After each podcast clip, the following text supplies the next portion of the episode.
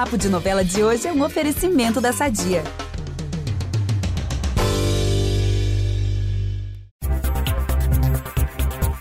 Galera do Mundinho Tadeu e Guta, podem sentar porque este capítulo vai ser uma montanha russa de emoções para esse quase casal. Para começar, eles vão assumir que de fato estão namorando, ou seja lá o termo que a Guta use. Mas já vão oficializar o relacionamento no meio de um emaranhado de desentendimentos.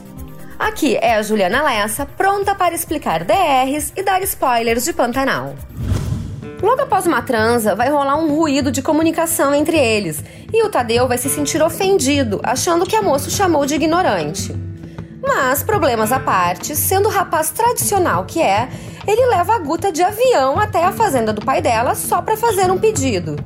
Sim, gente, é isso mesmo. Ele leva ela de avião. Se já tá difícil arranjar um boy que pague Uber, imagina o que pilote avião.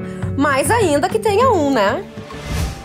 Chegando na fazenda do Tenório, o pedido que Tadeu vai fazer não é esse pedido que vocês estão pensando, não. Ele apenas avisa aos pais da moça que os dois estão juntos e que deseja deixar para trás qualquer desentendimento. Vocês lembram quando o Tenório humilhou o peão na frente de todos durante uma roda de viola, não lembram?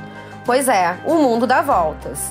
Visando possíveis lucros, o empresário agora faz muito gosto do namoro da filha com o outro filho do José Leôncio ênfase na parte filho do José Leôncio, porque se tem algo que o Tenório está interessado é no gado do fazendeiro. Aliás, o almoço para comemorar o namoro dos dois se tornará praticamente uma prova do Enem aplicada por Tenório a Tadeu, para saber mais informações sobre a quantidade de bois de Zé.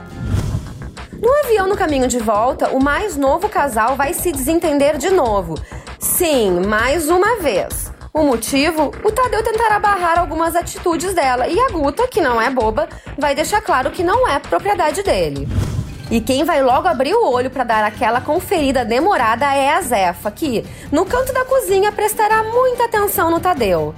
Fofoqueira, interessada e discreta. Zefa é muito gente como a gente, não é? Já vimos que a Maria deu dois passos para trás na sua evolução após o Levi passar dos limites com ela. Então, a dona de casa está voltando um pouco a ser bruaca. Nisso, o Tenório vai avisar que irá transar com ela à noite. Mas será que ela topa? Para descobrir isso, vocês vão ter que assistir o capítulo, seja na televisão ou no Globoplay. E para mais novidades sobre o nosso mundo pantaneiro, vocês podem sempre conferir o site e o aplicativo do G-Show. Por hoje fico por aqui, mas amanhã estou de volta. Beijos!